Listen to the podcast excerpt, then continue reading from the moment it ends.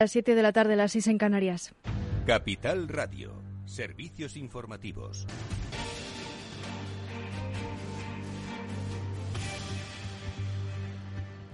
Buenas tardes. La incidencia del coronavirus baja 58 puntos hasta los 676 casos por cada 100.000 habitantes. Sanidad ha notificado 33.911 nuevos contagios y 301 fallecimientos. El presidente del Partido Popular, Pablo Casado, escuchará esta noche a los varones territoriales en la sede nacional del partido a partir de las 8 de la tarde para conocer sus propuestas de cara al próximo Congreso Extraordinario antes de anunciar en qué momento dejará las riendas del partido. Cabe la posibilidad de que Casado continúe al frente hasta la Junta Directiva Nacional del próximo martes. Todas las miradas se dirigen ahora al presidente de la Junta de Galicia, Alberto Núñez Feijóo. Varios miembros del PP se han pronunciado en cuanto al futuro del PP y en el eh, y el periodo de transición de liderazgo que se abre ahora. Escuchamos al secretario de la Mesa del Congreso, Adolfo Suárez Illana, el presidente de la Junta de Andalucía, Juanma Moreno, y el presidente en funciones de Castilla y León, Alfonso Fernández Mañueco. Las sucesiones se dan, son necesarias en un momento determinado y no hay nada personal. Alberto es de referencia. Y yo voy a ser muy respetuoso con todo. Primero con Pablo, hasta que no nos sentemos con él y él nos cuente. Y lo que tenemos que ser todos generosos. Es importante que todos hagamos los esfuerzos necesarios para que haya en ese Congreso Extraordinario que se celebre lo antes posible una candidatura de unidad. Entre las fechas que maneja el PP para el Congreso Extraordinario están el 2 y el 3 de abril, aunque todavía no se ha confirmado. Ya son varias las figuras del PP que abogan por la vía Feijo. Desde la marcha de Pablo Casado del hemiciclo esta mañana, en plena sesión de control al gobierno de coalición, varios líderes políticos de otros partidos se han pronunciado sobre la grave crisis que atraviesan los conservadores, la marcha de Pablo Casado y el cada vez más cercano final de su presidencia en el partido. Entre ellos, el presidente del gobierno, Pedro Sánchez, la líder de Ciudadanos, Inés Arrimadas, y la vicepresidenta segunda ministra de Trabajo, Yolanda Díaz. Desde la diferencia y la discrepancia política que se ha manifestado en muchas sesiones de control, le deseo en lo personal lo mejor. Antes de nada, quiero desear lo mejor en lo personal al señor Pablo Casado y mucho acierto a la próxima dirección del Partido Popular, que es un partido muy importante para nuestro país. El gran reto de quien vaya a liderar el Partido Popular es ser capaz de tejer un proyecto autónomo y soberano. No basta con el cambio de liderazgos. Enorme crisis de proyecto político. Si se mimetizan con Vox, serán lo mismo que Vox. Y el presidente en funciones de la Junta de Castilla y León, Alfonso Fernández Mañueco, ha mantenido hoy una reunión con el candidato de Vox, Juan García Gallardo, sin la intención de conformar un gobierno de coalición. Más información con Ana Sánchez Cuesta. Buenas tardes. Buenas tardes. Este lunes, Fernández Mañueco comenzaba su ronda de contactos para conformar un gobierno de coalición. Esta primera reunión la mantenía con el candidato socialista Luis Tudanca, cuyo encuentro duró apenas 15 minutos. Hoy era el turno del candidato de Vox, Juan García Gallardo, con el que mantenía una reunión de algo más de una hora. Mañueco tiene como objetivo realizar la ronda de contactos con todas las fuerzas políticas con representación en las Cortes. Dialogar para elaborar un programa y un proyecto, formar un gobierno estable. Vamos a ver qué es lo que sale del diálogo mientras que Vox se plantea repetir su encuentro con el presidente en funciones de la Junta para elaborar un programa de, de legislatura conjunto, a pesar de la intención de Mañueco de continuar conservando con todas las fuerzas políticas y la positividad de Vox ante un supuesto gobierno de coalición con el Partido Popular, mantiene su postura de conseguir un gobierno en solitario y seguir trabajando por las personas de la comunidad autónoma. Quiero un gobierno con un programa pactado, fruto del diálogo, pero con una sola voz. Pues gracias a Ana Sánchez Cuesta y los líderes de la Unión Europea se, se, reúnen mañana de urgencia en una cumbre extraordinaria en Bruselas para tratar la crisis de Ucrania después de que Rusia haya reconocido a las regiones separatistas de Donetsk y Lugansk como parte del territorio ruso y ha anunciado el envío de tropas a la zona. El presidente del Consejo Europeo, Charles Michel, ha señalado que las acciones agresivas de la Federación Rusa violan el derecho internacional, la integridad territorial y soberanía de Ucrania. Además, asevera que socavan el orden de seguridad en Europa. El ministro de Asuntos Exteriores Unión Europea y Cooperación, José Manuel Álvarez, ha señalado que el escenario de que Rusia invada Ucrania no es en absoluto descartable. Las acciones unilaterales rusas se producen a la vez que se mantiene el despliegue militar sin precedentes. Por ello, y debo ser muy franco con esto, el escenario de que Rusia invada el territorio controlado por el gobierno legítimo de Kiev no es en absoluto descartable. Estaríamos en este caso ante un hecho histórico, sin precedentes en las últimas décadas, un ataque contra la seguridad europea en su conjunto. Y esto requerirá mostrar firmeza. España es solidaria con esa línea, incluyendo el apoyo sin ambajes a un paquete de sanciones sin precedentes pues es todo por ahora. Continúen informados en capitalradio.es.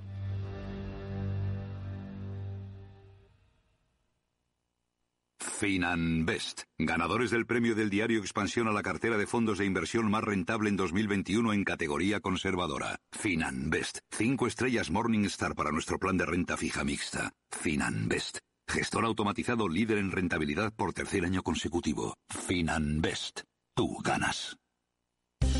¿Interesado en bolsa? ¿No quieres pagar comisiones? XTB es tu broker. Compra acciones y ETFs en cualquier mercado con 0 euros de comisión hasta 100.000 euros. Abre tu cuenta 100% online en solo 15 minutos. xtb.es. Riesgo 6 de 6. Este número es indicativo del riesgo del producto, siendo 1 indicativo del menor riesgo y 6 del mayor riesgo.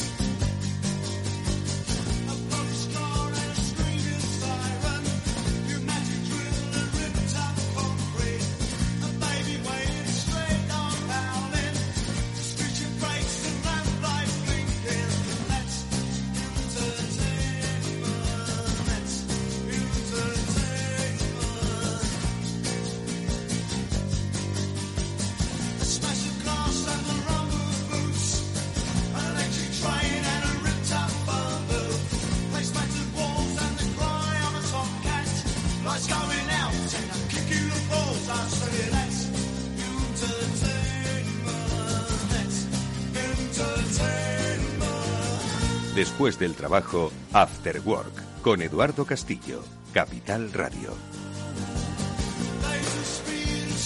¿Qué tal amigos? Buenas tardes, bienvenidos al After Work, que ya comienza en Capital Radio con buena música, como siempre, la que nos pone Néstor Betancor y que nos va a acompañar pues para el análisis de la vida que nos rodea, vida económica, vida digital, vida de innovación. Hoy vamos a recuperar esas clases magistrales que nuestro profesor particular, José Manuel eh, Vega, director de Estrategia Digital del equipo E, escritor, conferenciante, escritor de libros, de libros de novela, de libros de ficción y de no ficción. Bueno, pues con él hoy seguimos aprendiendo de cómo cambia la vida, precisamente de esos cambios digitales, y vamos a tocar un tema muy interesante, que es el de los paraísos fiscales, pero de andar por casa. Él los llama paraísos fiscales para pobres, que somos todos. Pero bueno, esto, como decimos, no es una invitación a defraudar, sino para que entendáis cómo pues muchos de los eh, eh, negocios, elementos que surgen como consecuencia de la digitalización de la vida, pues de alguna forma tienen que tener pues una visión fiscal. Bueno, pues de eso es de lo que vamos a hablar con José Manuel enseguida, del mundo de las criptomonedas, de quien vende en Wallapop, ese tipo de cosas, ¿no? Bueno, pues esto cómo tributa, bueno, pues con él lo vamos a descubrir. Y luego digo eh, tiempo de transformación porque hoy ya sabéis que tenemos nuestro espacio El Transformador con Salesforce. los especialistas de Salesforce nos ayudan a conocer cómo las empresas se transforman, cambian, eh, analizan sus negocios y dicen, oye, ¿hacia dónde nos dirigimos? ¿Cómo nos dirigimos hacia esto? Bueno, pues hoy vamos a hablar con MuleSoft, una compañía de Salesforce que nos va a ayudar a entender el complejo mundo de la integración, esa parte técnica, pero de, un, de, una forma yo creo que muy didáctica para que entendáis cómo los negocios se transforman y cómo estas herramientas, como la de MuleSoft, ayuda a transformar precisamente esos negocios de una manera rápida, ágil, eficaz, eficiente. Bueno, pues con Ricardo Usaola, vicepresidente de MuleSoft, y con Mildred Laya, que es responsable de Executive Engagement de Salesforce, hablaremos sobre estos temas. Eh, nada más que eso, venga, bienvenidos, empezamos el Afterwork.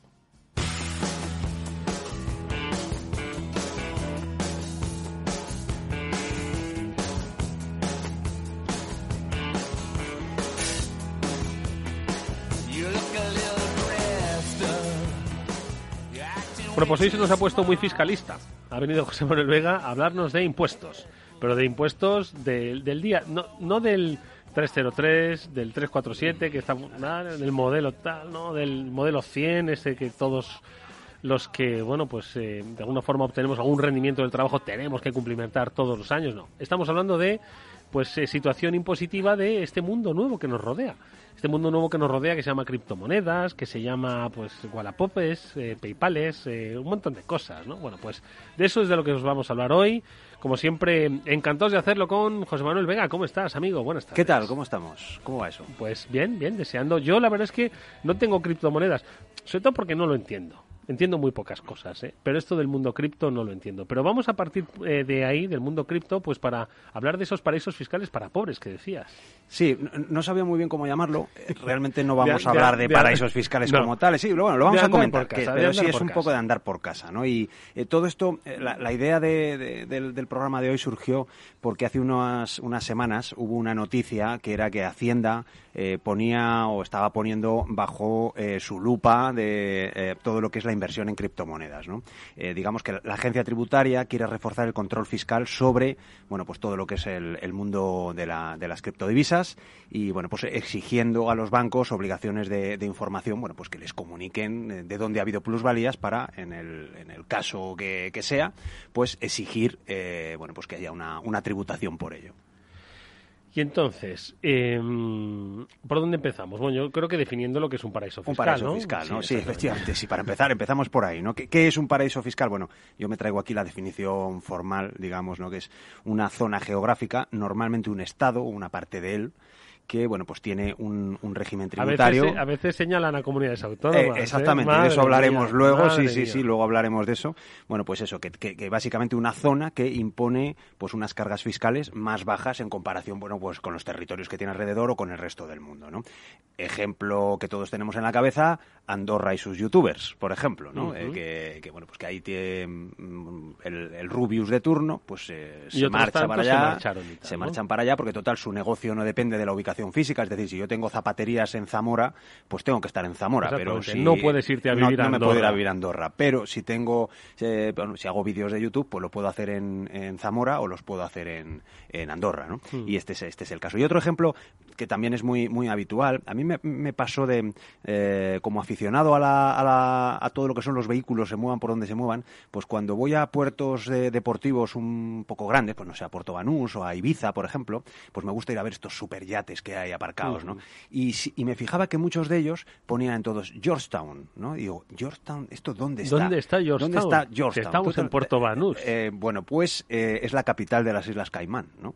Entonces, bueno, pues muchos de los grandes yates estos de lujo que valen cientos de millones de dólares, bueno, pues se matriculan en, en las Islas Caimán que por algo será, ¿no? Así que, bueno, en definitiva, un, un, contribuyente en España que quiera hacer las cosas bien, bueno, pues tiene que cotizar por los ingresos en función del volumen que tenga, ¿no? al, final del, al final del año. Eso es lo que dice la teoría tributaria. Los currelas, IRPF, pues actividades económicas en el caso de los empresarios, de los autónomos, impuestos de sociedades, si te cae alguna herencia, si te hacen alguna donación, Correcto, si vendes una cosa, una plusvalía, en fin. Claro, exactamente. Esa es un poco la idea que tenemos que tributar, bueno, pues por los ingresos venga vengan de donde vengan. No solo es por lo que sería el rendimiento del trabajo o, actividades económicas, sino también la herencia, la donación, exactamente. Vengan de donde vengan, sí. Bueno, y entonces, ¿qué pasa con el mundo criptomoneda? Porque ha dicho Hacienda esto que va a poner la lupa. Bueno, pues a ver, con las criptomonedas nos pueden pasar eh, dos cosas. Eh, por una parte, bueno, pues yo puedo tener plusvalías eh, invirtiendo en criptomonedas y entonces cuando esas plusvalías las devuelvo otra vez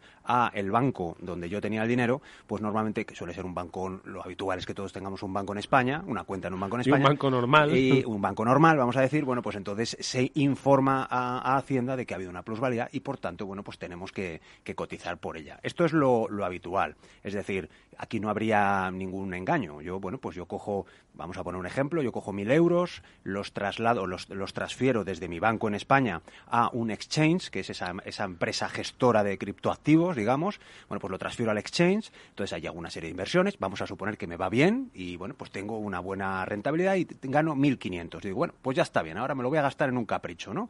Me voy a comprar una bici eléctrica, por ejemplo, ¿no? Bueno, pues entonces hago una transferencia de vuelta desde el exchange a mi banco en España y el banco en España dice, oye, que este señor ha tenido aquí 1.500 euros cuando metió 1.000, ha habido una plusvalía.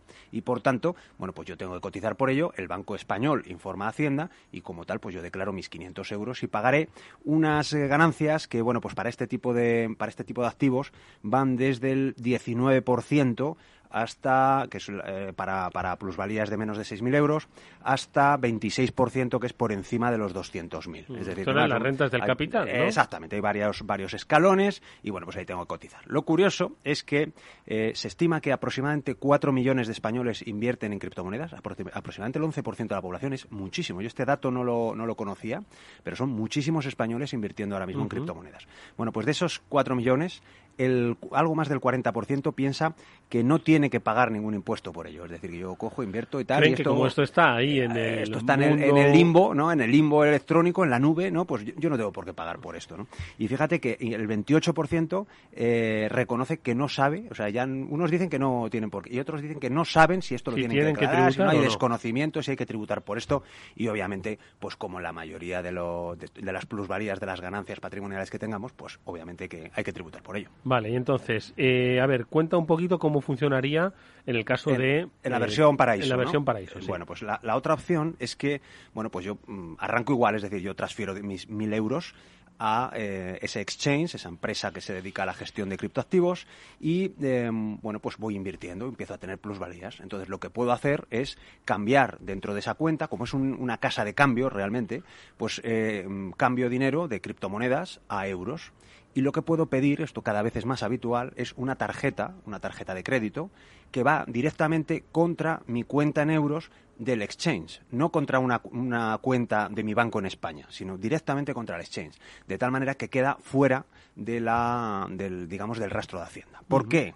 Porque, aunque digamos que a nivel legislativo, bueno, pues eh, todas las empresas que se dedican a la gestión de criptoactivos deben de informar sobre ello por la- los cambios en la ley que ha habido, deben de informar sobre ello a la, a la autoridad eh, eh, fiscal. Bueno, la realidad es que los principales exchanges en el mundo pues quedan un poco fuera del circuito. Por ejemplo, Coinbase, que probablemente sea una de las más conocidas, quizás a lo mejor es la que se sale más de esto porque bueno, es una empresa norteamericana, cotiza en el Nasdaq, eso implica pues una serie de ejercicios de transparencia que Sí. tienen que hacer. Pero Binance, que es una de los, eh, pues mira, por volumen de inversión en criptomonedas, la más grande del mundo. Es una empresa que fue fundada originalmente en China, ha trasladado sus actividades a Japón, a Taiwán y actualmente yo no sé ni dónde está. Es decir, Binance nadie sabe muy bien mm, dónde tiene su sede. Por tanto, queda fuera del la control de todos los fiscos Pues del la mundo, de la Unión. Europea, de los principales mercados, digamos, o al menos de los más exigentes, ¿no? Así que, por tanto, yo puedo tener una tarjeta de crédito del, del propio Binance y gastarme los dineros directamente contra mi cuenta de criptoactivos pasados a euros y quedaría fuera de lo que es el, este control. Crypto.com tiene su sede ya directamente como los barcos en las Islas Caimán, o sea que mm, bueno, pues las posibilidades de exigir transparencia a un a una plataforma como crypto.com pues es eh, básicamente inútil. Este es el mundo cripto, ya lo habéis oído. Hacienda pone bajo la lupa la inversión en criptomonedas. Obviamente, aquí se está produciendo pues transacciones, ¿no? Que tienen o no su conversión, pero que al final son ganancias patrimoniales. Y aquí, pues, si se eh, eh, fiscaliza las ganancias que uno tiene en bolsa, también pues se van a fiscalizar. Deberían de ser las de- las de las criptomonedas, Exactamente, por porque al fin de cuentas estamos hablando también de un mercado de oferta y demanda y de apuestas. Es decir, que es el Eh, mismo. la a, a efectos fiscales no hay ninguna diferencia entre invertir en bolsa, por ejemplo, o en fondos de inversión, o invertir en criptomonedas. Bueno, pues, eh, en fin, eh, los que invertís en criptomonedas y es la primera vez que oís hablar de esto, pues oye, navegar un poco a ver si, si es que tenéis que dar más información. Ojo, eh, que yo sé que estoy seguro de que queréis dar más información. Por supuesto. Bueno, por venga, supuesto. segundo, segundo eh, elemento en el que también podríamos considerarlo, un- entre comillas, paraíso fiscal para pobres. A ver. Bueno, pues el propio PayPal, la forma es un- una forma de pago que, bueno, pues probablemente utilicen, utilizamos todos, tú y yo y, y- y gran parte de los oyentes. Bueno, pues el propio PayPal no solo nos sirve para pagar, también nos puede servir para cobrar. Es decir, que yo puedo hacer algún servicio o vender algún producto y cobrar en euros en mi cuenta de PayPal. Eh, ese dinero que entra en mi cuenta de PayPal lo puedo mm, volver a otra vez a mover a mi cuenta bancaria, a mi cuenta de mi, de mi banco en España. Pero si no lo hago y luego hago una compra, pues directamente ese dinero que he recibido por un producto o un servicio me lo vuelvo a gastar otra vez en una compra y por tanto quedaría también fuera del circuito, vamos a decir, fiscal. Ajá. Así que algo tan sencillo como PayPal, pues también puede ser considerado un paraíso fiscal. Venga, eh, Wallapop, a ver. Wallapop, pues fíjate que ya en el año 2017 traigo aquí un- una noticia que era Montoro quiere que se pague impuestos por las ventas en Wallapop o en eBay. Esto fue mm, el anterior, ya hace dos, dos ministros de, de- de Hacienda, eh, año 2017, y bueno, pues decía, eh, Montoro decía que bueno, que el comercio online no puede ser diferente de lo que son las transacciones comerciales eh, normal. Es decir, la compraventa de productos de segunda mano eh, debería de llevar también, eh, bueno, pues transmisiones patrimoniales, el impuesto de transmisiones patrimoniales, que no sé, no lo veo yo muy bien. Si vendo unos patines de mi hija ah, de segunda mano de 4 euros, pues ahí aplicar el IPP. Pero esto, ¿por qué no se le ocurrió cuando estaba el periódico Segunda Mano, que era de los más vendidos? Exactamente, sí, sí, sí, sí. Y, ah. bueno, pues en caso de que hubiera una hipotética plusvalía, es decir, yo compro algo y luego lo vendo de segunda mano, que no tiene por qué ser más barato, hay veces que, bueno, pues que hay algunas cosas que adquieren valor con el tiempo, bueno, pues ahí tendría que aplicar también el IRPF. O sea que, que esto es la, un, tanteo, yo creo que un globo sonda que hizo, que hizo Montoro en el año Pero 2017. no ha, llegado a cuajar. Y no, ha llegado, no ha llegado a cuajar, ¿no? Es decir, que mm, precisamente por no hacer todo eso, pues también podríamos considerarlo un pequeño paraíso fiscal. De todas formas, en Wallapop hay pues, dos formas de adquirir o de, o de transaccionar. Uno de ellos es, oye, ¿quedamos si me lo pagas en mano? Sí. Otro es, oye, utilizamos el Wallapay, ¿no? que es la plataforma integrada, que entiendo que eso ya tiene un registro ¿no? de usuario y eso pues entiendo que computa. Sí, sí. Eh, lo que pasa es que si ese dinero me lo vuelvo a gastar con vía Wallapay en comprar otra cosa, o sea, lo que he recibido por una venta, lo me lo vuelvo a gastar en una compra, estaríamos en el mismo caso que con, que con PayPal. Queda un poco fuera del, fuera del circuito. Bueno, pues eh, ahí está Wallapop, eh, echarle un vistazo también, ojo, eh, que sobre todo si es como dice mm, José Manuel, pues un, porque hay gente que vende sus coches por Wallapop, o sea, casas también. Lo que pasa es que el coche siempre, quiero decir, eso es, eso es un bien que, que siempre siempre valora, es decir, o sea, jamás vas a obtener siempre una plusvalía. Sí, siempre palmamos Eso sí, lo que he oído es que eh, es lo que he oído y ya son varios casos que dicen, mira, en tal sitio me daban mil euros por mi coche lo fui a ver en otro sitio y me daban 1.200. Pues lo vendí en Wallapop por 1.800 y me lo compraron. Eh, sí, puede ser, puede ser. Ten en cuenta que muchas veces em, se valoran, en el caso de los coches de segunda mano, se valoran los coches no tanto por lo que estás vendiendo, sino por el que te vas a comprar luego. Es decir, que si yo voy a un, a un concesionario de vehículos nuevos, pues a lo mejor ese coche de 1.800 me dan 4.000, pero no es que me den 4.000 por el, por el viejo, me dan 4.000 por de descuento al comprar el nuevo, digamos. ¿no? Entonces, pero bueno, sí, puede darse es que hace tiempo que no me compro un coche. Eh, sí, sí, sí, sí, sí. bueno, a ver, antes decíamos que paraísos fiscales como países, ¿no? Pero en España tenemos un debate, ¿no? Sobre si hay regiones que dicen, ah, es que es eh, tiene tan impuestos tan bajos que, claro, que rompe un poco la disciplina fiscal y mm, se comporta como si fuese un paraíso fiscal. Eso lo han dicho de Madrid, entre otras cosas. Entre otras cosas. Eh, hablar de la Comunidad de Madrid ahora, que está caliente el asunto, pues, eh, pues sí, pero así es, ¿no? Ya, la, ya el año pasado la OCDE acusaba a Madrid de ser un paraíso fiscal interno dentro de España que, atraía a los contribuyentes más ricos por los bajos impuestos, entre otras cosas por la, práctica bonificación completa del impuesto de sucesiones, o sea que, bueno, que ahí sí. esto de lo de los años, ¿no? Lo de los ricos, lo de los ricos es un poco, al final, pues oye, el, que tiene la suerte o la desgracia, vamos a decir, se supone que si heredas es porque has tenido un fallecimiento cercano, ¿no? Pues em, eh, si tienes eh, una herencia, pues bueno, pues a todo el mundo le gusta recibir pues las cosas de sus familiares y, bueno esta esta exención que tiene o bonificación que tiene la Comunidad de Madrid pues claro en cierta medida es un poco injusta con respecto al resto de las comunidades autónomas. O sea que por tanto eh, sí podríamos considerar a la Comunidad de Madrid como un pequeño paraíso fiscal eh, y no tanto como dice la noticia de ricos sino yo creo que es para todo el mundo también bueno ojo que lo contrario a paraíso fiscal es infierno fiscal. Infierno fiscal entonces dónde quiere estar usted bueno usted lo verá. Sí Em, no solo la Comunidad de Madrid, sino municipios, porque los este municipios también, quiero decir, hay, hay impuestos locales, ¿no? Que también tienen capacidad un poco de eh, regularse y atraer, ¿no? Sí, este caso a mí me encanta porque es un, es un paraíso fiscal bastante cutre, ¿no? Que es, eh, bueno, pues esto es otra noticia también del año 2017. No digamos cutre, sino un poquito de andar por casa. De andar por casa, sí, pero es que ocho municipios madrileños están catalogados como paraísos fiscales por, eh, en, lo que, en lo referido al impuesto sobre vehículos de tracción mecánica, el, IVTM que pagamos todos de nuestros coches. Es decir, si un coche medio que en Madrid paga en torno a 59 euros por este impuesto, pues por ejemplo en la localidad madrileña de Patones, un pueblo muy bonito, por cierto, tengo yo unos buenos amigos Ese allí. Es el impuesto de circulación. El impuesto de circulación, efectivamente, pues en vez de 59 euros vas a pagar 8,50. ¿Ah, sí? Entonces, ¿Dónde, ¿Dónde? Eh, esto en Patones, en Patones, ¿vale? Patones que, por cierto, tiene... ¿Dónde está Patones? Patones está en la, en la A1. La carretera de Burgos. En la carretera Burgos, ahí a la derecha. 8 pues euros. 8 euros, eh, tiene Patones, fíjate qué curiosidad, que tiene 540 residentes y se estima unos 6.500 coches matriculados. Madre mía. Es decir, 12 coches por, persona.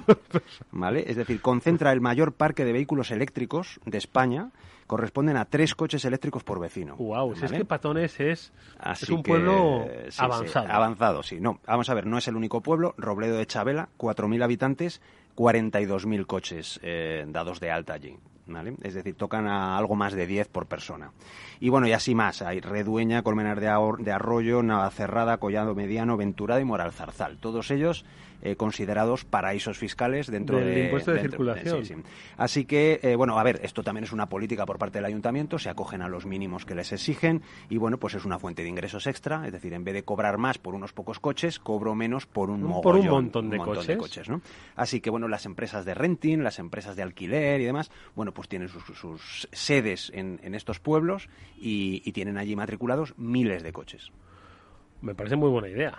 Bueno, puede ser una buena idea de cara a, bueno, los vecinos eh, que viven allí, pues eh, se benefician de ella y por otra parte, pues, eh, bueno, pues una forma de fomentar, eh, la, bueno, pues con fiscalidad baja, el que haya muchas, muchos más ingresos, ¿no? Esta es la, no, eterna es que pel- no. discusión Vamos a ver, entre si no estas más empresas, ¿dónde impuestos. estarían? Aquí en Madrid, ¿no? Sí, estarían en Madrid. Pues ya sí. está. Y estos pueblos que estarían otra vez en, pues en, en la nada, ¿no? Pues probablemente, sí, sí, Vale, sí, sí. pues, Así que pues se me parece muy bien. Te parece bien, ¿no? Claro que sí. Esta te parece bien. Y Sí. se lo voy a decir a mis, a mis amigos de Extremadura. Muy bien, que, que empiecen a hacer este tipo de, de políticas. Pues adelante con ello. Que no sé, por ejemplo, que el tránsito del AVE por la zona extremeña sea no exento libre de impuestos. a ver si así lo hacen de una maldita vez. Sí. A ver, un último. Bueno, aquí voy a unir con uno de los últimos programas que hicimos sobre el metaverso. ¿Recuerdas que estuvimos hablando de Meta, de Facebook y demás? Y eh, bueno, pues. Eh, cierto, ¿has, hecho algo ya tú en, en- en tu no, vida? En- No, no, el metaverso. Bueno, a ver, eh, hace muchos años No, en digo- Second Life, pero no, en, no, en, el meta- en los metaversos actuales no. No, no, ¿no has tenido tengo- curiosidad tengo- eh, curiosidad la justa, sí. Ya, es que soy un señor mayor, ya. Entonces ya, ya no tengo. ¿Ah, sí? no, no, no. Es, eh, la realidad es que he hecho lo justo, lo justo con, con O sea, el- que no te Me interesa, me interesa el tema, pero lo veo todavía un poco lejano, sí. Pero, fíjate la noticia también de hace unos días, eh, de, de 2.000 a 20.000 euros por un terreno y casas gratis en Utopion, el primer metaverso español, ¿vale? Es decir, que te venden terrenos y, y casas dentro de lo que es el propio metaverso. Ajá. Entonces, bueno, pues podemos comprarnos una casa, podemos construir, construir, véase en sentido, en sentido electrónico, vamos a decir, Mm. eh, generar un cierto valor en esa propiedad que tenemos dentro del, del metaverso y volverlo a vender. Si todo esto, eh, esos beneficios que potencialmente podemos obtener en el metaverso, los gastamos otra vez de nuevo en productos y servicios que están dentro del propio metaverso, quedarían también de nuevo fuera del Mm. circuito de Hacienda. ¿no? Oye, yo sé que te iba a preguntar una cosa que dices, hombre, si lo supiese lo estaría haciendo. ¿Cómo uno va a generar valor con una casa en el metaverso? Supongo que encontrando a un primo, ¿no? No, no tiene por qué, no tiene por qué. Vamos a ver. que le venda el- una casa. A día de hoy, por ejemplo, Utopion es una propuesta completamente nueva. Puede tener su tirón o puede no tenerlo. Esto es, eh, me refiero como, como apuesta dentro de las diferentes opciones que se están dando de- dentro del metaverso. Pero igual que en Second Life eh, hubo determinados servicios que empezaron a tener protagonismo, eh, en, el- en este metaverso puede también ocurrir lo mismo. Es decir, tú imagínate que yo me compro uno de estos terrenos y, bueno, pues está en una buena calle, situado en una de las zonas de entrada habituales de, de este metaverso, que al lado haya algo atractivo donde, donde se junte gente y, bueno, pues yo ahí puedo vender publicidad o puedo vendérselo luego a una marca que quiera anunciar sus productos, a Xiaomi o a Apple o a tal, que quiera ahí, pues simplemente por an- poner anuncios de sus, de sus productos, por ejemplo. Así que para em, lo que es una realidad es que estás vendido como digamos, como comprador de un tipo de activo de este estilo, estás vendido a eh, el buen funcionamiento de esta plataforma, de este metaverso, ¿no?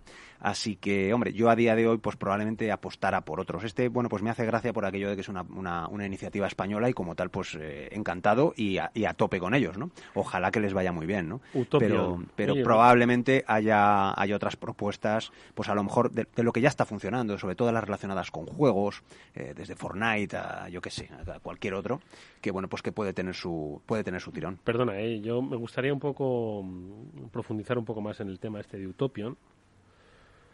Lo estoy viendo ahora mismo, The New Real is Coming, Utopion, pero esto es, eh, esto es como Second Life y, y con una estética Minecraft. Bueno, sí. sí, como todo más cuadrado. Quiero decir, la estética es la que hayan querido darle, pero sí, el concepto de metaverso como tal, pues ya se lo inventó Second Life en el, en el año 2000. Quiero decir, esto no es eh, em, eh, Zuckerberg, ya lo hablamos en, diciembre en el, o en noviembre en el programa de, dedicado al metaverso. Zuckerberg no se ha inventado nada. Esto ya estaba inventado. Simplemente le ha dado una nueva, una nueva visión que, pues por lo que comentamos en su momento, pues también un poco Zuckerberg obligado por las circunstancias, ¿no? De lo mal que está yendo su empresa, las bajadas que ha tenido, la pérdida constante de usuarios, y bueno, pues tiene que dar un paso hacia adelante para hablar de otras cosas. Si no, pues probablemente el negocio se le termine, termine renqueando de manera seria, ¿no? Bueno, pues eh, oye, todo es posible. Em, el otro día en, el centro de Madrid hay una tienda de helados con eh, todo tipo de postres para adultos, eh, dulces para llevar con formas pues un poco subidas de tono, gofres, helados, ¿vale? Con formas así como eróticas y tal. ¿Sabes la cola que tenía ese sitio? Te puedo contar más sobre este sitio. Han abierto una franquicia, bueno, no sé si es franquicia o es en propiedad, pero bueno, han abierto uno u otro de estos establecimientos en Valladolid. Eh, mi familia es de allí y bueno, pues yo paseaba un día por allí al lado de la Plaza Mayor, o sea, hablamos de un local que costará una pasta, y había una cola que daba la vuelta a la manzana. Es decir, que, bueno, algo tan, tan sencillo como darle forma fálica a un, a un barquillo para poner un helado encima, pues ha sido un completo y absoluto éxito. Hasta que mm, alguien diga que esto de entrar en el metaverso y comprarse una parcela es un completo éxito y la cola que tendrán. ¿Te he convencido para comprarte uno?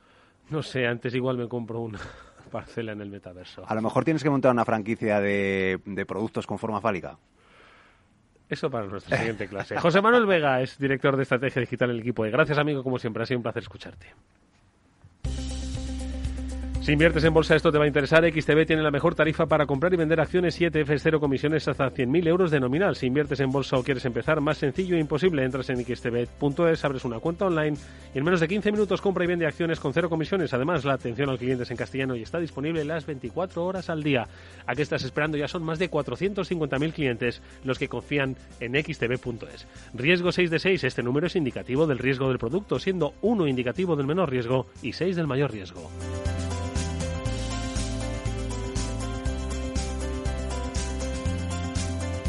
Eduardo Castillo en Capital Radio, After Work.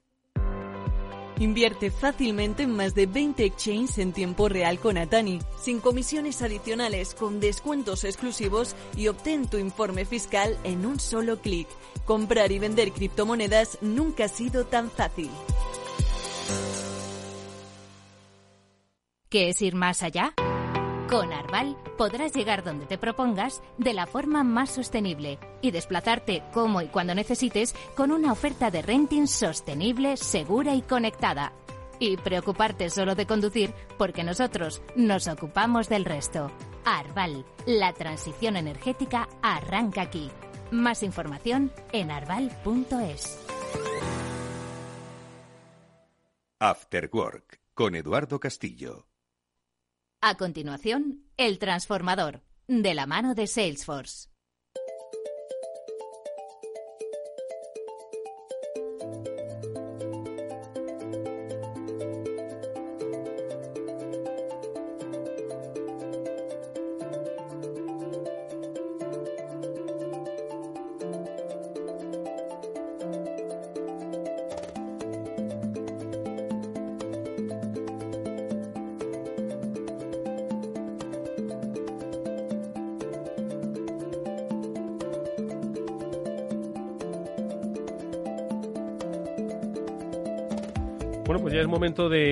En este transformador, hablar de herramientas, de soluciones sobre cómo em, facilitar, mejorar, hacer mucho más eficaz la transformación digital de las compañías. Hoy lo vamos a hacer em, de una manera muy especial. Nos vamos a centrar en el trabajo que hace una compañía de Salesforce llamada MuleSoft, a la que ya conocimos en uno de los episodios de este transformador, pero que vamos a centrar, aunque a priori os parezca un tanto técnico, vamos a traducir esa complejidad técnica en un caso real, en casos reales de cómo las compañías en las necesidades que hoy eh, eh, crean, a las que hoy se enfrentan, bueno, pues vamos a eh, contaros cómo, de alguna forma, esas compañías pueden transformarse de una manera mucho más ágil, de una manera mucho más eficaz. Como digo, lo vamos a través, lo vamos a hacer a través de MuleSoft. Y lo hacemos con Ricardo Usaola, vicepresidente de MuleSoft. Como decimos, es una compañía de Salesforce. Ricardo, buenas tardes, bienvenido y un placer verte otra vez por aquí. Muy buenas tardes. Eh, nada, encantado de, de, volver. Me lo pasé muy bien la última vez que estuvimos con Deutsche Bank, si te acuerdas, con Luis. De los primeros programas. De los ¿eh? primeros programas, efectivamente.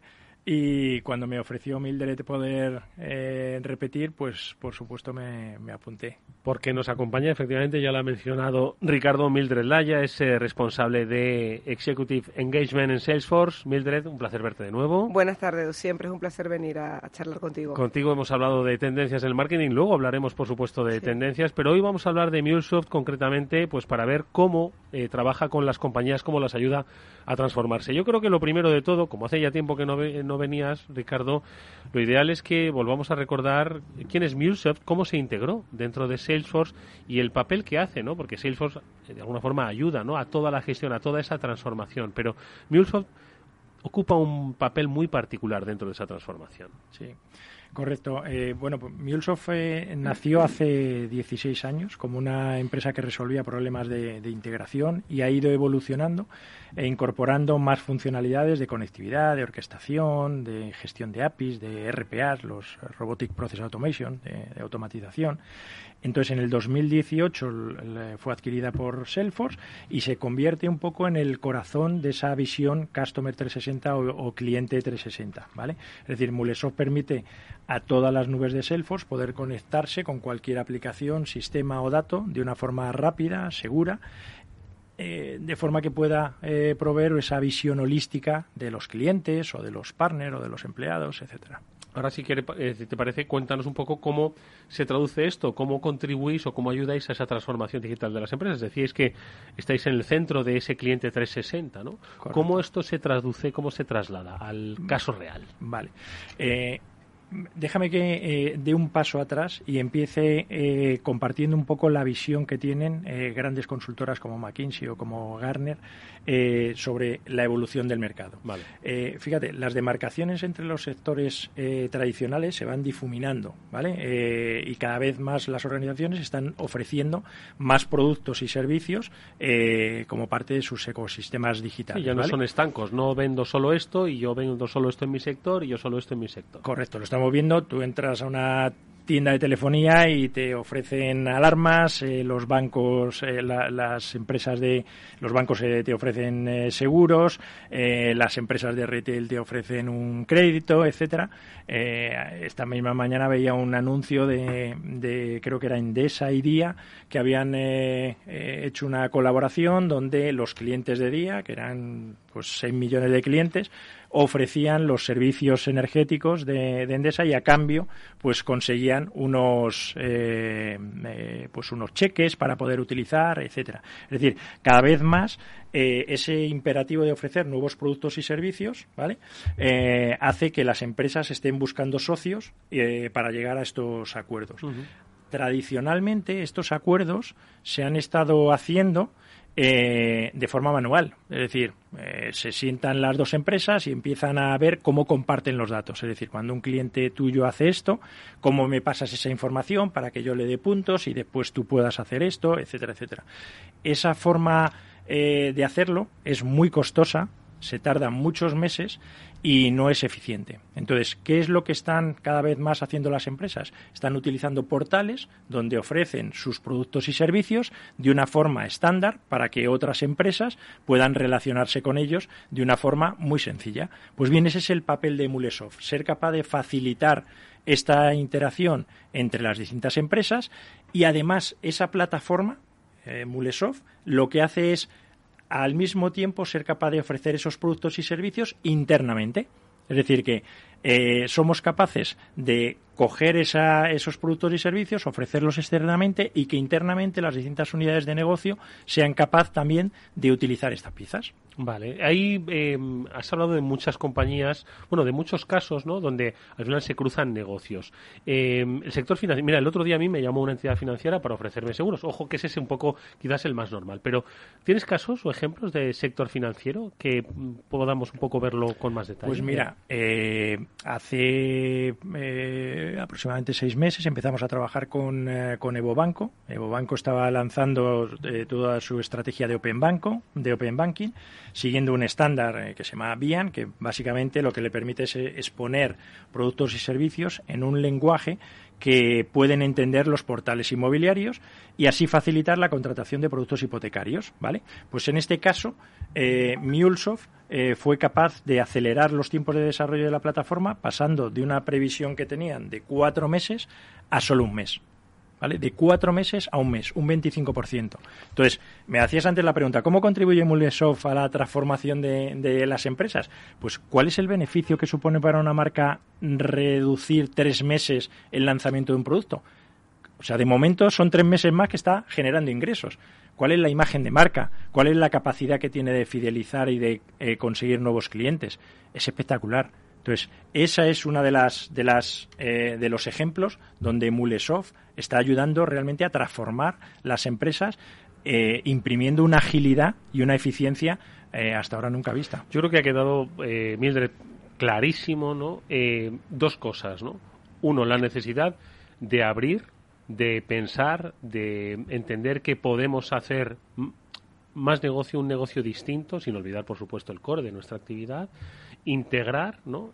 Eh, porque además vamos a tener mucha facilidad, vamos a ganar los dos en esa dirección, pero necesitamos hacerlo ya, es decir, porque además los tiempos se acortan, ¿no? Eh, los tiempos del consumidor además se acortan. Entonces, eh, está muy claro que hay una necesidad nueva de las empresas de em, buscar otros, otros nichos de mercado, colaborar con otras compañías y de hacerlo rápido. Ahí aparecen herramientas como MuleSoft.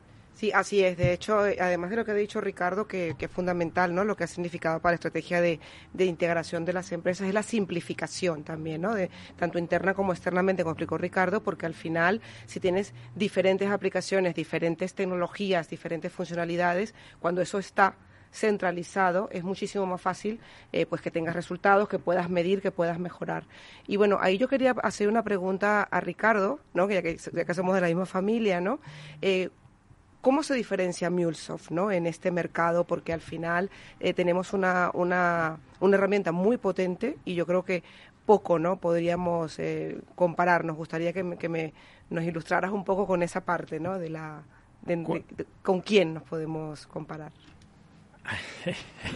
Esa es la, la pregunta que siempre eh, tenemos con eh, los departamentos de, compras, ¿vale? Eh, ¿Por qué Mulesoft y, por qué no otra empresa de la, de la competencia? Bueno, pues me gustaría apuntar cuatro grandes puntos de diferenciación. Mulesoft es una plataforma que permite cambiar la forma que tienen eh, de trabajar las organizaciones, pero no solo desde el punto de vista tecnológico, sino desde el punto de vista organizativo y, y cultural, y fomenta la colaboración y la compartición con una metodología propia. No hay ninguna otra empresa en el mercado que sea capaz de ofrecer esto. Este sería el primer punto. El segundo punto es el potencial humano. Cuando hablo de potencial humano es el número de personas que se dedican a dar soporte a Mulesoft en el mercado. Ahora mismo somos más de 50 personas dentro de Salesforce que se dedican única y exclusivamente a Mulesoft. Tenemos más de 500 personas formadas y certificadas en nuestros partners. Eh, con lo cual, no hay ninguna otra empresa nuevamente en el sector, en España, que ponga a disposición de sus clientes todos estos eh, recursos humanos. En tercer lugar, Mulesoft fomenta la reutilización, la reutilización de los activos, ¿vale? Eh, y lo veremos eh, seguramente después, cómo somos capaces de hacer esa reutilización, porque sin la reutilización no hay eficiencias, no hay reducción de costes y no hay agilidad, ¿vale? Y luego, por último, un punto muy curioso que es Mulesoft empodera al negocio. Es decir, eh, Mulesoft es capaz de hacer que personas que no tienen ni idea de tecnología sean capaces de hablar de integraciones. Mulesoft ha sacado un nuevo componente que se llama Composer, que es específico para personas que no tienen ni idea de tecnología y que con haciendo clics son capaces de integrar eh, distintas fuentes de, de, datos y distintas aplicaciones. Vale, yo soy uno de esos, ¿vale? y quizás hay algún oyente que también, no tan, no tan ignorante como yo, pero sí que el aspecto eh, técnico se le escapa un poco. Por ejemplo, el uso de las aplicaciones o la propia ejecución de las mismas, ¿no? Para facilitar lo que decía, facilitar y agilizar, ¿no? Y simplificar. ¿Cómo funcionan las APIs eh, de las que has hablado y de las que también hacía referencia Mildred? Vale. Eh, a ver, eh, las APIs es una abreviatura de Application Programming Interfaces, que en, español sería es una interfaz para programar aplicaciones, que básicamente lo que permite es que varias aplicaciones se hablen entre sí, es como un traductor y, son capaces de, hablarse, ¿vale? Entonces, una estrategia de una empresa basada en APIs lo que permite es poder conectar todos sus eh, sistemas legacy, sus sistemas que ya eh, están funcionando, extraer información y ponerlo a disposición de nuevas eh, eh, aplicaciones que están ya en contextos de la nube, etcétera, etcétera, ¿vale?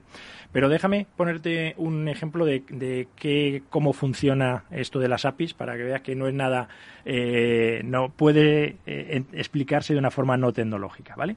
Nosotros utilizamos para explicar este modelo de API-LED eh, un ejemplo con los Legos, ¿vale? Imagínate que tú tienes eh, una serie de piezas de Lego, las puertas, las ventanas, las y todas esas con todas esas piezas tú puedes empezar a hacer distintas construcciones, una casa, una oficina, etcétera.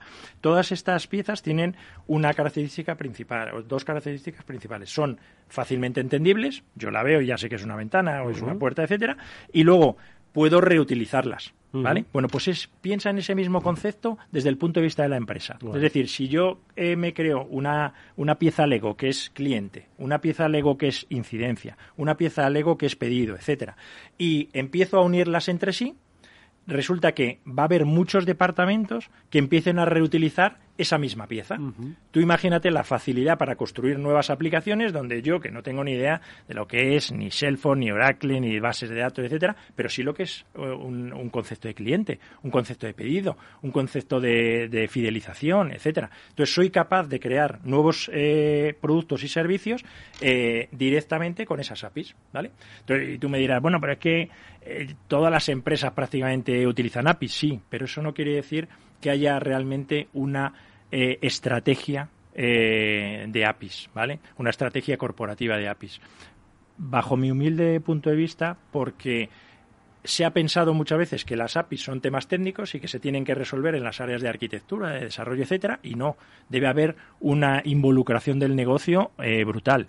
Y luego, no se han tenido en cuenta todos los cambios culturales que son necesarios para que una empresa trabaje de forma coordinada, como comentábamos antes, compartiendo, no pensando en un proyecto, sino pensando en qué voy a hacer yo, cómo voy a hacer yo estas piezas para que puedan ser reutilizables en N proyectos. Esto que dices tal vez sea eh, eh, una de las... Ah, consecuencias de un informe, bueno, más que de un informe, de los resultados de un informe que habéis realizado desde MuleSoft eh, a propósito de la experiencia de verdadera eh, conectividad que tienen las empresas. Este informe, el MuleSoft eh, Connectivity Benchmark Report, dice que un 70% de las empresas con las que habéis hablado aseguran tener problemas para ofrecer experiencias realmente conectadas. ¿Cómo es posible? Estando las herramientas a su alcance. Bueno, pues eh, eh, esa es la realidad. Es decir, los problemas de integración están obstaculizando las experiencias y las iniciativas eh, digitales. Es decir, los silos de datos siguen siendo un obstáculo brutal para, para la evolución. Y déjame que te dé algunos, algunos datos. el, ahora mismo el 35% de los ingresos de las organizaciones están relacionadas con, con las APIs los presupuestos de TI sí es verdad que están aumentando un poquito, pero no están aumentando igual que están aumentando la demanda de, de TI. Es decir, el número de proyectos que se le pide a TI ha aumentado un 40% de media no ha aumentado un 40% de media los presupuestos de TI. Es decir, o trabajamos de otra forma o es imposible eh, conseguir que los departamentos de TI sean capaces de atender a la demanda. Fíjate, yo creo que se está gastando demasiado tiempo en integraciones personalizadas, ¿vale? Eh, en promedio las organizaciones se han gastado 3,6 millones de dólares en trabajos de integración personalizada. Tú imagínate, esa, esa integración personalizada lo que hace es aumentar lo que se llama la deuda técnica. La deuda técnica es la, eh, igual que en eh, la, deuda financiera. Cuando si tú tienes deuda financiera y va pasando el tiempo, tienes que pagar más intereses. Pues la deuda técnica en, eh, desde el mundo de vista de, de, TI es yo voy haciendo las cosas como me corre prisa, las hago de una forma que después me va a costar mucho hacer cualquier cambio y voy a tener que retrabajar. ¿Vale? Entonces, no pienso las cosas desde un punto de vista más holístico, sino que me centro en hacer un proyecto, después hago el otro proyecto y no pienso qué cosas puedo construir que puedan ser reutilizables. Por cierto, Ricardo, y, justo creo que es, interés también para los oyentes, ¿no? Eh, la palabra tendencias, ¿no? Todo el mundo quiere saber qué va a pasar, estamos empezando el año, qué va a pasar en este año 2022. Hace poco, eh, MuleSoft publicó un informe de tendencias digitales para este año, ¿no? Eh, hablábamos de siete tendencias, pero ¿cuáles destacarías de esas tendencias que, que, tú, que van a ser las que determinen este, este año?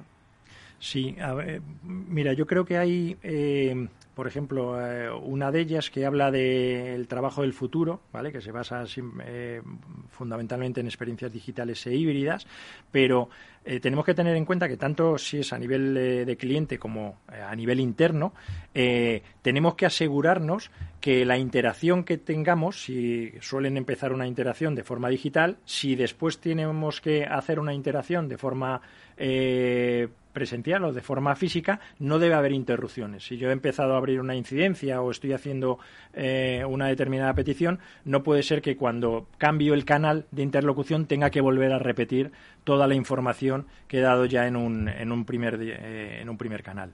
Otra de las tendencias eh, hablaba nuevamente de lo que hemos visto antes que decían McKinsey y Garner, de los negocios componibles, ¿vale? Entonces, es, es, importante eh, crear arquitecturas componibles que permitan crear nuevos productos y servicios de una forma muy sencilla y muy, eh, muy ágil. ¿Por qué? Porque según Pricewaterhouse eh, dice que, uno de cada tres consumidores va a abandonar una marca si tiene una mala experiencia con ella. ¿vale? O sea que fíjate la importancia que tiene sacar nuevos productos y servicios rápidos, pero además con la calidad adecuada. Después hablaban también eh, de la importancia de nuevos roles, el tecnólogo de, negocio, ¿vale? Es decir, son expertos en diferentes áreas de negocio, pero que tienen ya amplios conocimientos eh, tecnológicos, ¿vale?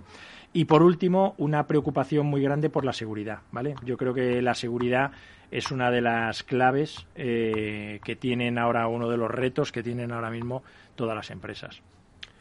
Pues la verdad es que yo creo que son unas, unas eh, tendencias interesantísimas, eh, Ricardo, que deben hacer reflexionar un poco a las compañías. Eh, pues yo creo que esto nos dirige pues al, al primer punto ¿no? que hemos comentado, ¿no? Cómo están cambiando las empresas, cómo se están moviendo, qué puntos de integración de nuevos negocios se están haciendo en estos entornos cambiantes de experiencias digitales, de experiencias híbridas. Tú mismo lo has dicho Endesa, has puesto dos ejemplos, Endesa y Día. Estamos hablando de eh, dos negocios donde uno es un negocio físico del día a día donde entras, porque Endesa, bueno, es un servicio que te lo sirve, pero no hay una tienda de Endesa ¿no? a la que puedas ir. ¿no? Entonces, yo creo que esto nos debe hacer un poco reflexionar sobre las oportunidades también ¿no? que podemos encontrar. ¿no?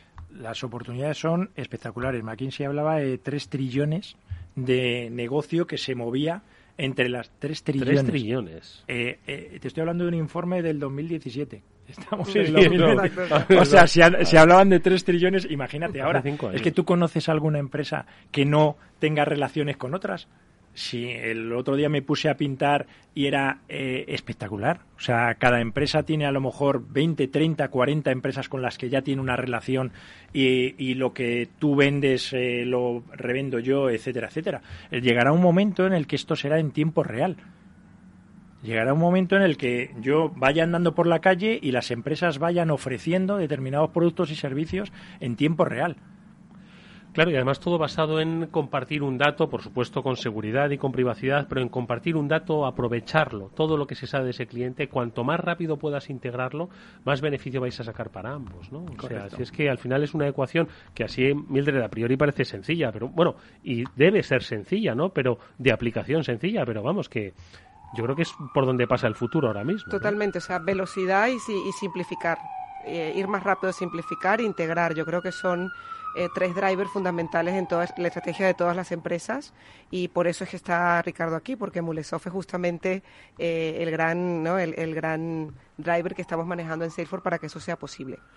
Oye, Ricardo, y un poco a modo de conclusión, el trabajo que realizáis aquí en España desde Mulesoft, un poco que te permite ver cómo están las empresas españolas. Nos has puesto casos pues de compañías que operan aquí en nuestro, en nuestro país, pero ¿cómo está la empresa española en este sentido? ¿Hacia dónde se dirigen estos negocios componibles que decías? A ver. A ver, yo creo que eh, la empresa española está a la altura de las europeas perfectamente, ¿vale? Eh, están luchando para acelerar eh, estos procesos de transformación digital y ganar agilidad y, construir estas estrategias de, cliente 360 o customer centric, etcétera. Eh, para darte algunos datos que te den eh, una idea de cómo está evolucionando desde nuestro punto de vista el mundo de la, de la integración o de la empresa componible. Mulesoft empezó en España hace tres años, porque antes no había nadie aquí en, en, España, a pesar de que la empresa nació hace 16 años, no había nadie, y ahora eh, vamos a llegar a los 100 clientes. Imagínate en tres años 100 clientes de todos los tamaños y sectores. Tenemos clientes en, eh, en banca, en seguros, en retail, en automoción, etcétera. Y estamos ahora reforzando mucho nuestra presencia en el sector público. Eh, el sector público yo creo que va, está necesitando esa visión completa del ciudadano y, poder ofrecer unos servicios mucho más cercanos, integrados, sencillos. Entonces, por ejemplo, la solución de Marketing Cloud, la solución que tiene Salesforce de Marketing Cloud unida a Mulesoft, nos, nos permite el ofrecer un acompañamiento de una solicitud de un ciudadano en tiempo real. Y eso es algo clave, ya sea en el terreno sanitario, en el terreno de tributos, en educación, etcétera, etcétera. Entonces, yo creo que la evolución en, eh, en eh, España está siendo muy, muy importante. Totalmente transparencia y tiempo real. Sumo esos dos, esos dos eh, términos en lo que ha contado Ricardo y yo creo que podemos cerrar, ¿no, Eduardo, lo que significa MuleSoft para la empresa con estos parámetros, ¿no? Integración, simplificación, automatización, transparencia y tiempo real que es muy potente para cualquier empresa. ¿eh? Bueno, pues quedaos con eh, los mensajes que hoy nuestro invitado a este transformador, eh, Ricardo Usaola, vicepresidente de Mulesoft, compañía de Salesforce, nos ha trasladado sobre las oportunidades que se generan, el movimiento que las grandes consultoras, la referencia de las compañías, como puede ser McKinsey, como puede ser Gartner, han señalado varios conceptos como el de negocio componible. Me ha encantado este, lo seguiré un poquito más de cerca otro sobre la incorporación de tecnólogos en las organizaciones, en los equipos. Bueno, pues quedaos con estas referencias para entender dónde más podéis encontrar, ocupar negocio. Un negocio cruzado, un negocio compartido y además en, prácticamente en tiempo real.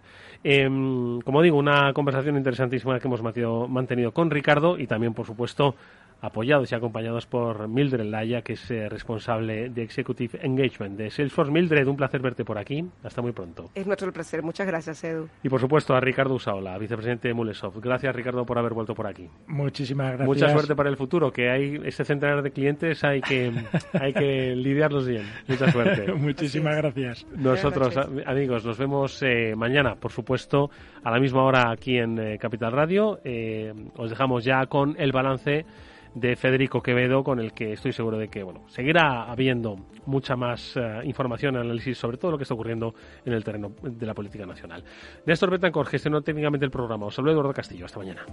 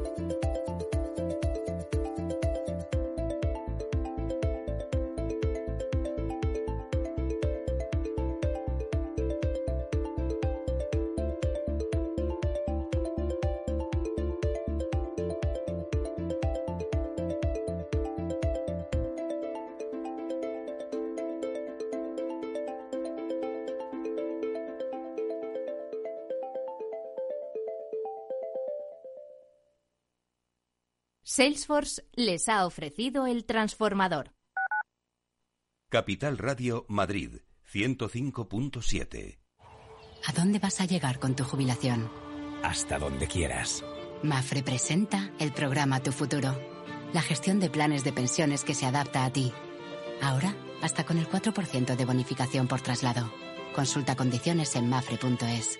Mafre, empresa colaboradora con el programa Universo Mujer. Si te gusta el pádel, en Capital Radio tenemos tu espacio. Todos los martes a las 22 horas saltamos a la pista para contarte la actualidad del World Padel Tour, los torneos amateur, las novedades de las marcas y toda la actualidad relacionada con el segundo deporte más practicado de España. Esto es Padel, los martes a las 10 de la noche en Capital Radio.